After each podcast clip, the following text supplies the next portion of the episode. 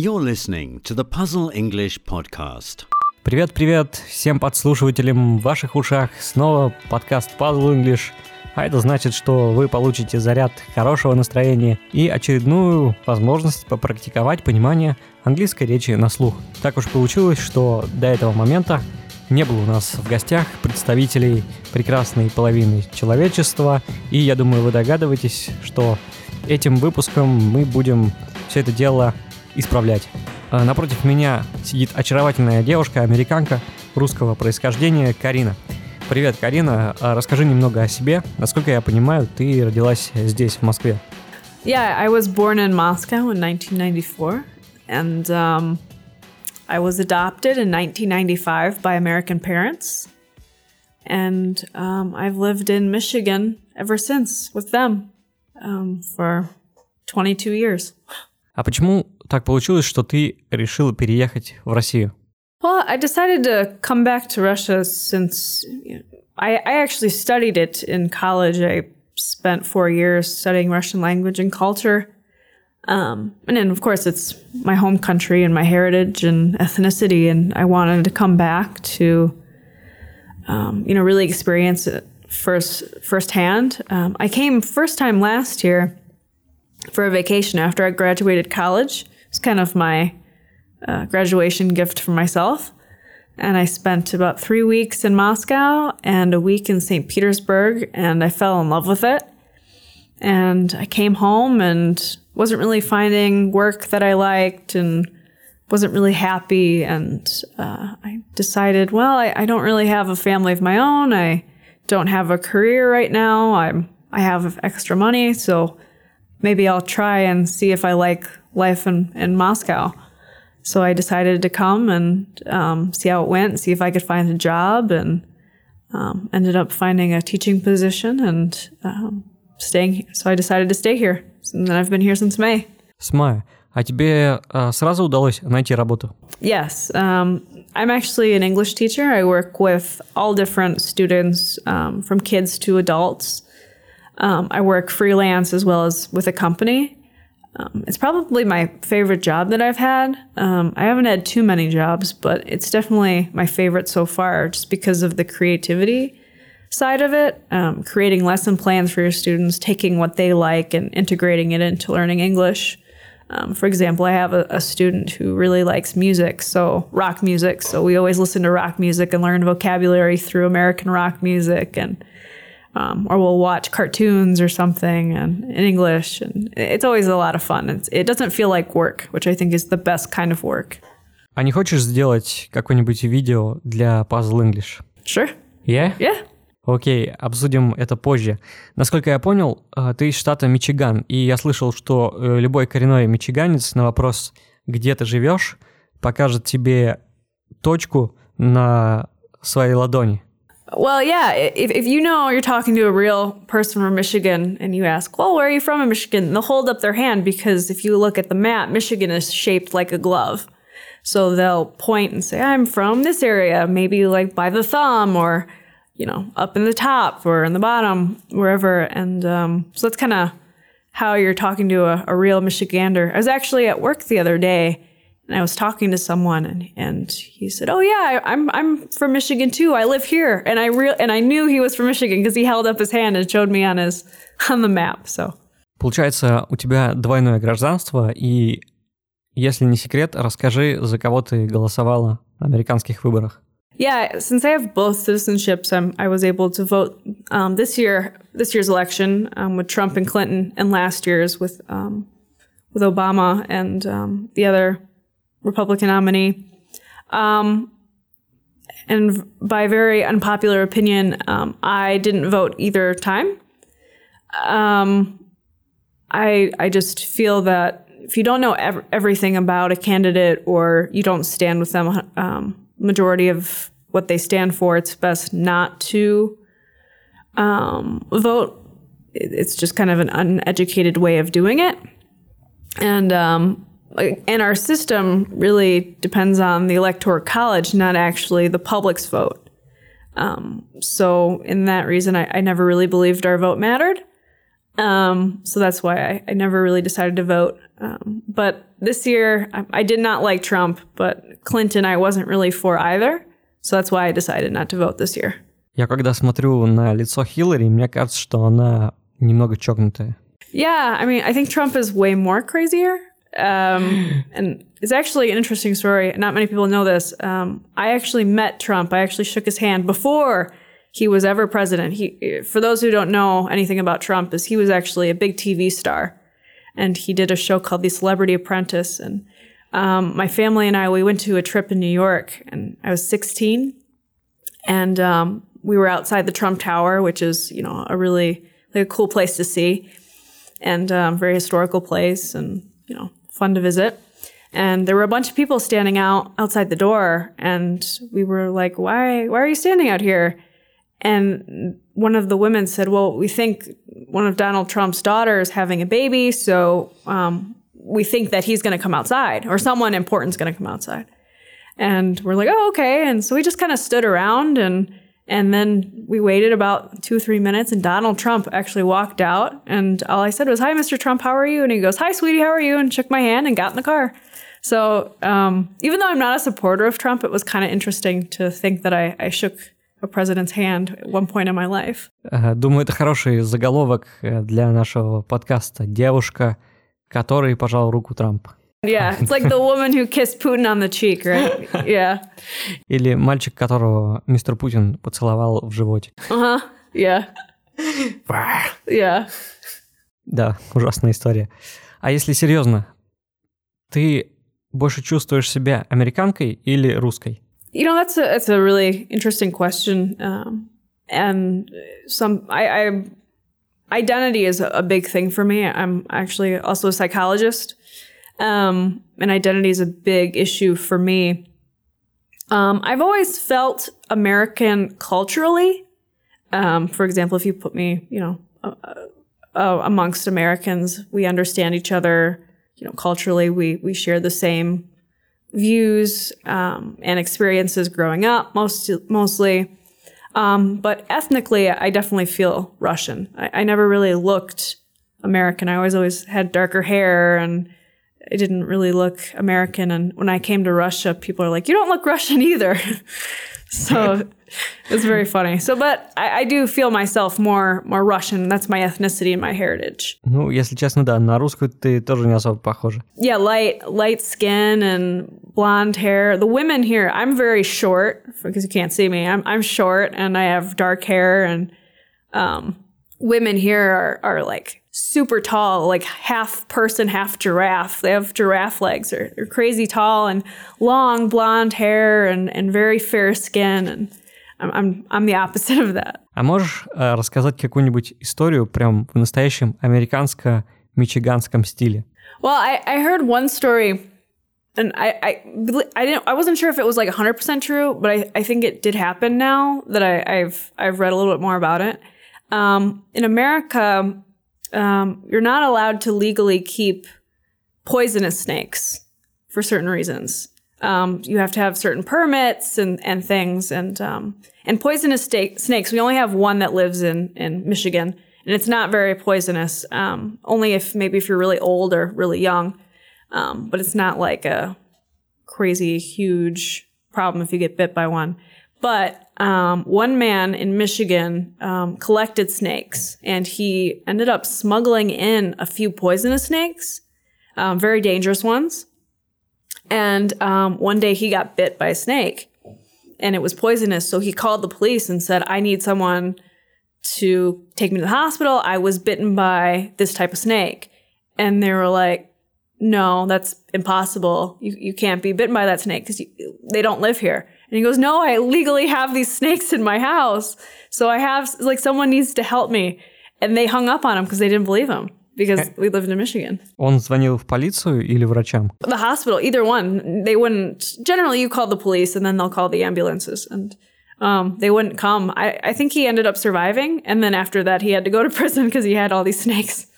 But it was kind of an interesting, interesting story. Ужас. Yeah. Сейчас э, задам тебе вопрос, который я традиционно спрашиваю всех иностранцев. Пять вещей в России, которые ты не понимаешь или которые кажутся тебе странными. Okay. Um, five things I don't understand. Um, first one is holodiets. I don't understand it. The first time I I heard about it, I, I didn't believe what it. I was like, why would anyone do that? I still don't understand. It just makes no sense to me.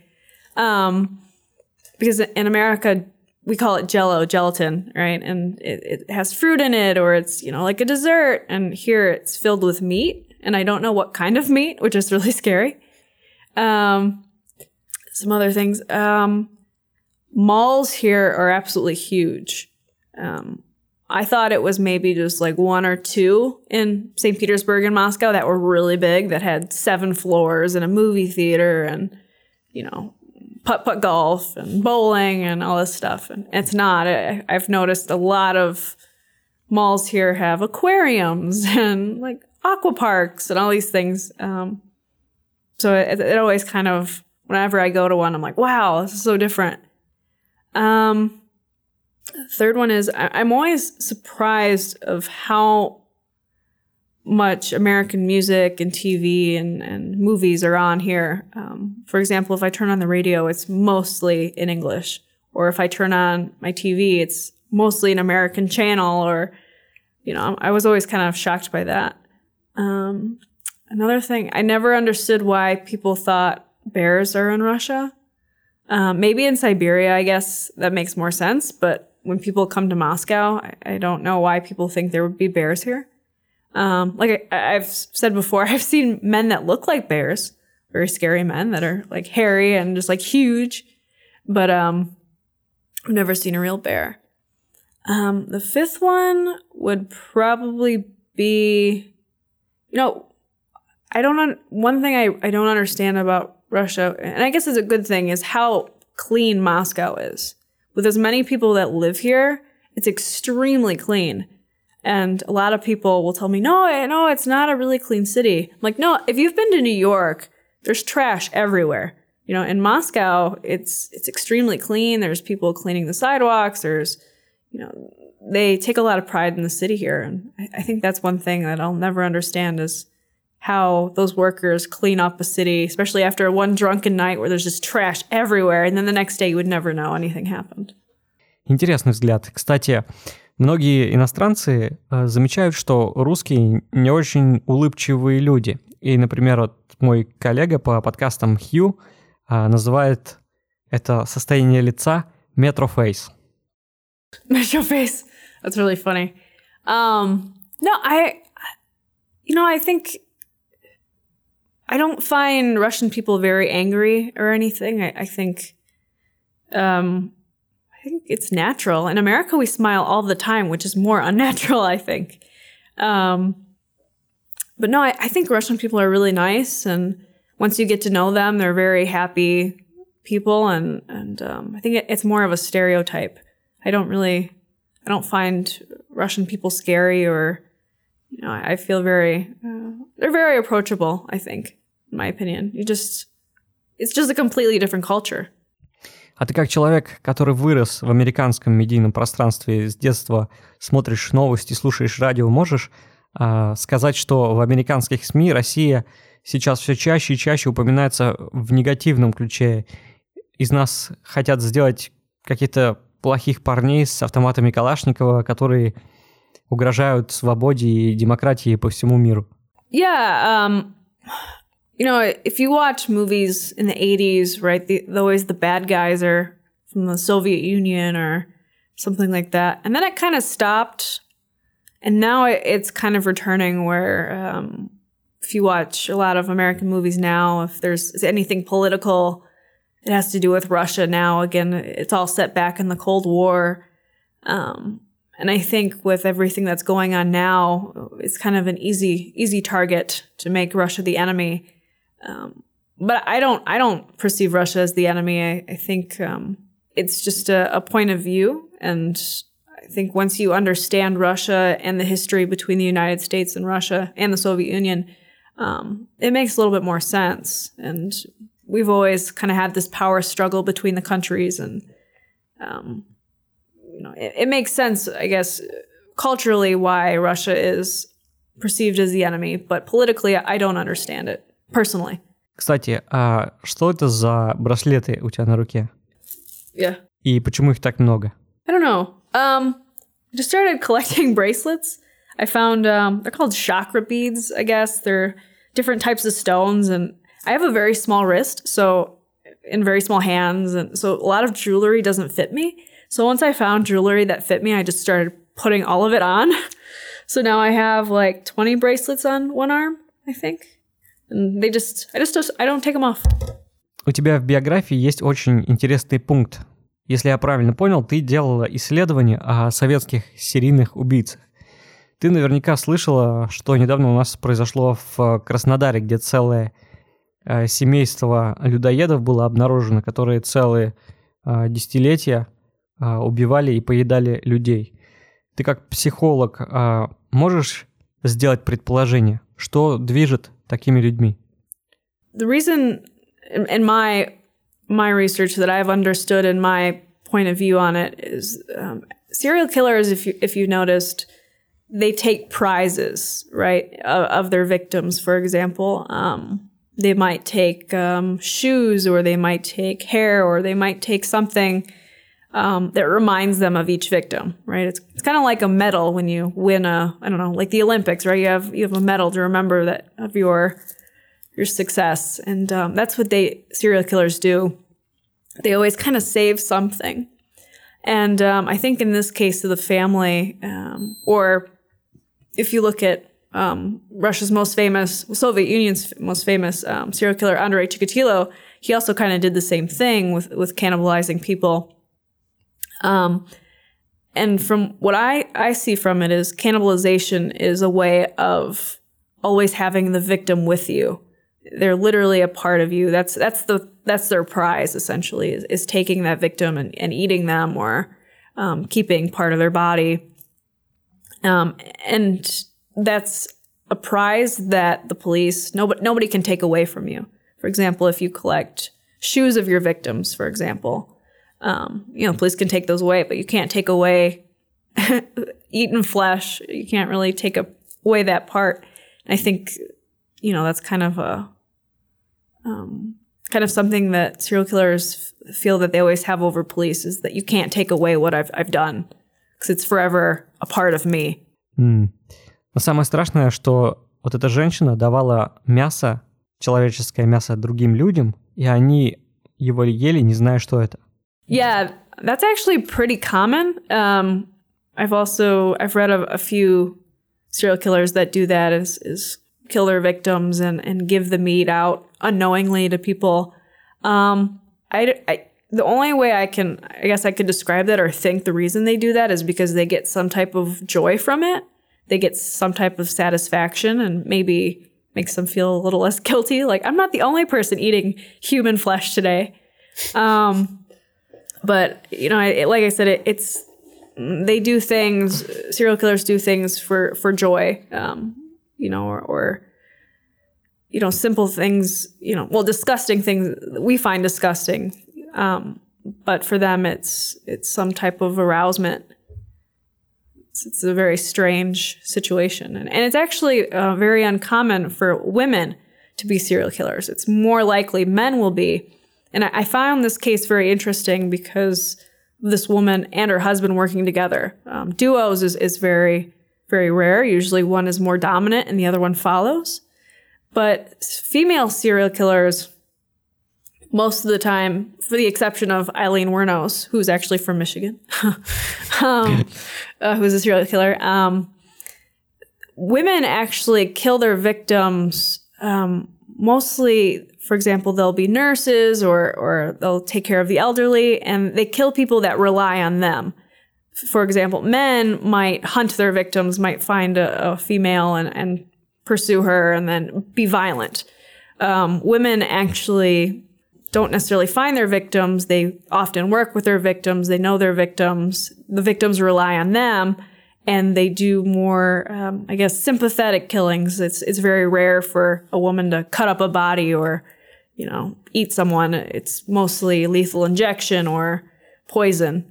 So I found this case really interesting, and and um, I'd like to read more about it if if Russia decides to release more information because it's a very abnormal situation for a lot of reasons. Знаешь, что самое ужасное? До этого случая я думал, э, что такое возможно только в фильмах ужасов или в видеоиграх. Yeah, you know, it's it's kind of um, a scary thought. In my research um, that I've done, uh, I did it for my university, and I was a paid researcher and presented my research um, in different country uh, states of America. Um, and while I was doing my research, um, I've noticed in America we have this. It's called serial killer culture, um, and there's actually a really great documentary of the same name um, by a director that I I was able to talk to. Um, and Americans have this really weird fascination with serial killers, um, and not you know, not just like, oh, that's very interesting. Like they know a lot about them. Like they know all about their murders. There's, you know, you go to a bookstore and there's tons of books on serial killers. You know, they've become celebrities in their own way because of the American media. Because, um, like during the 70s, around the 70s, um, they called it this, um, the serial killer epidemic. And when all of this was happening, for example, like um, Jeffrey Dahmer, the media just went crazy with it. He was in the news, the trial was on, on TV and all this stuff. And on the opposite side, Russia actually hid the fact, for example, using Chikatilo, hid the fact that these murders were happening. They, they didn't, you know, they knew something was wrong, but they weren't making the connections. They didn't have a lot of the resources that America did to find these people.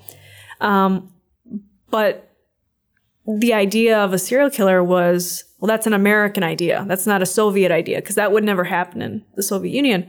So they really just pushed it aside, which I think was a really big mistake. Um, and so because they pushed it aside and they didn't really make it public knowledge, it costed a lot of people their lives, but it also didn't create that mass frenzy, that celebrity version um, of them. Um, for example, Manson, Charles Manson, he's not a serial killer. Um, but for those who don't know, he was a cult leader and was able to convince other people to do murders. Um, uh, Sharon Tate was um, the woman they killed and um, most famous. And this man is very severely psychologically disturbed for a lot of reasons. And still, women, they have fan clubs for Charles Manson. There are women that want to marry Charles Manson. There have been other serial killers like um, I think Rodriguez, um, who um, killed a lot of people. Women just loved him, even after the fact that he was convicted of many murders. Women wrote to him. You know, they it's this really strange thing that I don't think you'll find anywhere in the world. You you don't find that in Russia. I don't I don't think normal women write letters to to serial killers. Um, but here uh, in America, they do. It's I think that's a really big difference between our countries, and one of the biggest cultural findings that I found out through my research, and one of the most interesting. В связи с темой убийств я не могу не поинтересоваться твоим мнением насчет а, недавней стрельбы в Лас-Вегасе. If you want my honest opinion, it's when I when I saw it, I wasn't phased by it because mass shootings are extremely common in America. Um, and it's a really sad fact. It's very disturbing. Um, but it, it was like, oh, well, something something else happened. Like, you know, it's not an uncommon thing. I wasn't really shocked um, until I heard the numbers.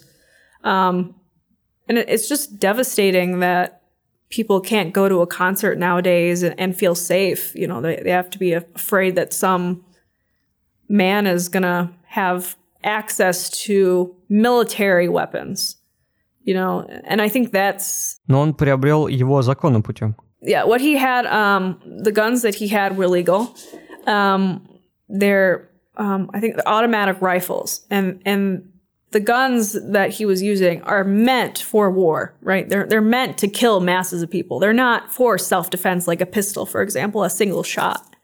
Um, and he was able to buy these guns legally and he had i think he had like 42 guns at his house 16 with him and um, you know it really brings up the the issue with gun laws in america and it's such a, a touchy topic and it's you know, it's such a deep rooted um, problem in America. And it's just, um, it's just sad that, you know, that I live, I'm from a country that, you know, we allow this to happen. Um, and nobody says, okay, let's, let's work on a way together and figure out a way how we can make guns a little harder to get. At least these type of weapons, not necessarily pistols or self-defense, but weapons that are that no nor, nor, nor normal person should have. I mean, there's no reason why a normal person should have a gun that can shoot 500 rounds in under a couple minutes. Знаешь, я как человек, который смотрит на все это дело со стороны, мне, во-первых, конечно, очень жалко невинных людей, которые там пострадали, но не может ли все это быть спланировано для того, чтобы получить одобрение общества э, на закон о запрете на некоторые виды оружия? Um, I definitely, I, hmm. I, mean, I don't, I don't think it was, was rigged or, or planned or anything by the government. I, I don't think that's, um, I think this is actually what they don't want because, for example, if like what we're seeing now is a lot of liberals want guns to be banned and Republicans or gun lobbyists don't want that. Um, I, we just um, the American government doesn't want to bring up the topic of gun laws because it's very, like I said, it's a very difficult topic to go into. Um, but it's just something they don't want. And even after, you know, this shooting with um, with uh, with Vegas, um, a lot of the news will say, well, "This isn't the time to talk about gun laws. This isn't the time to talk about these problems." And a lot of Americans are saying, well, when is? If we can't talk about it after 500 people are, you know, attacked and, and injured and over 50 killed during a concert, when can we talk about it? When is this problem going to get to a point where we can talk about it? Because we're not talking about it after it happens or before it happens. We're only, you know, it only, uh, the only time to talk about it is when it happens. But when it happens, you know, we, we shouldn't talk about it. It's a very confusing um, situation, and it's the the media handles it very strangely, and um, like I said, it's just such a difficult topic to talk about, and it's just a really devastating situation that so many people have to die when things can be prevented. When actually a lot of Democrats and Republicans agree with gun safety and agree with more intense background checks. we actually agree a lot. Um, there's not there's not a lot of things Americans agree on, but I think safety laws for guns, as as we're seeing now, is is more and more popular, and it's I, th- I think it's it's totally the government that's ignoring these calls and shooting down these laws that are trying to be passed. It's not it's not the people the people don't want this. It's definitely the government for ulterior motives.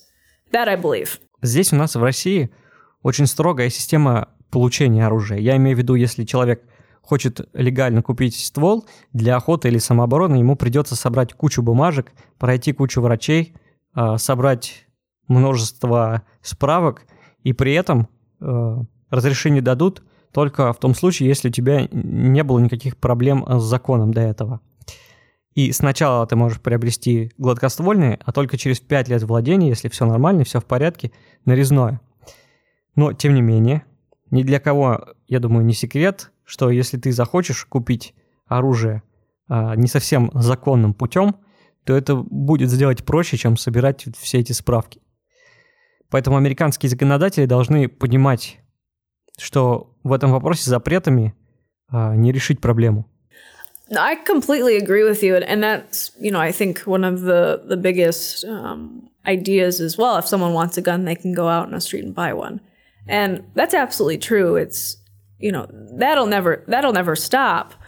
What people have a problem with, and for example, for me, my family is very big. Um, they're very pro Second Amendment. They my my father was, um, for example, the classes you were speaking about. To to own a gun, you still have to take classes to have a concealed weapon, and my father taught that. And I've shot guns for a very you know long time. When I was young, I did. My my family's big in hunting and law enforcement and everything. And um, so I'm I'm I'm used to being around guns, and I'm not against owning guns. Um, but I think what people have a problem with is that I could go to a sporting goods store right? Like where you buy soccer balls or you know whatever, something stupid, and buy a weapon that is literally made for killing people, not self-defense. If you want to buy a gun in self-defense, I completely agree, and I think everyone should have one. At least you know, for God knows what. You know, of course, you hope you don't need one. But I think everyone, especially women, should learn to, to at least know how to shoot a gun, shouldn't be afraid of a gun.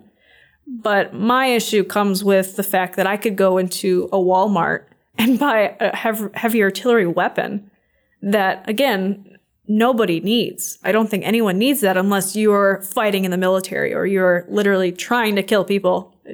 And that's the issue is these people can go and have very small documentation and, and say, well, yeah, I'm, I, I'm legal. I can have a gun and, you know, but buy something that can really hurt someone. And, and that's where the common sense comes in is why, like, that's the question. Why do these people need the guns?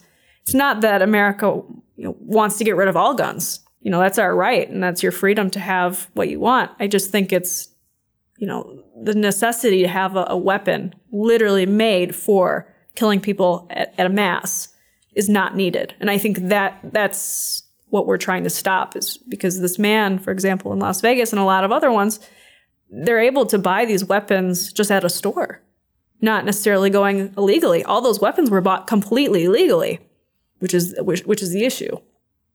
So it's I completely agree like what you're saying. It, will happen if someone wants something to happen, it will happen. Um, but I think the fact that you can go and buy a heavy artillery weapon off the shelf at Walmart or Kmart or some, you know, basic stores is kind of crazy. And that's what I think needs to be stopped. And I think that it will help. So Australia did it actually. After one mass shooting, they were able to enforce new gun laws and it's never happened again. In America, I think in one year, it's happened over 20 times so far, just in a year. Так, а у тебя сейчас там за поясом ничего нету? No, I don't have anything. Почему? I don't know. I don't. You know, I don't feel scared in Russia. I don't. I live in a nice area. I, а где ты живешь? I live in Arbatskaya, actually. I live really in the center. Um, I've never felt uncomfortable. Um, you know, I, there's always going to school in Detroit. I've, I've been in scary situations sometimes, and you know, not. it's important to be aware of your surroundings. Um, you know, and not be alone at night, for example, and and to, for example, I don't I don't go out crazy times at night when there's no one around. Luckily, if I'm, for example, if I go to the movies or something, I'm on a street that's very populated. So if something was to happen, there are people that can see. So I don't feel the need to protect myself with a weapon. But maybe in America, I would, I would probably keep one just hidden somewhere, just in case. Ну что ж, спасибо тебе огромное за беседу. Давай заканчивать. Мне было безумно интересно с тобой поболтать. Я надеюсь, наши слушатели тоже будут рады новому голосу, новой возможности попрактиковаться. Всем хорошего настроения и до новых встреч в эфире. Bye-bye. Yeah, absolutely. Thank you for having me. I had a good time. Bye.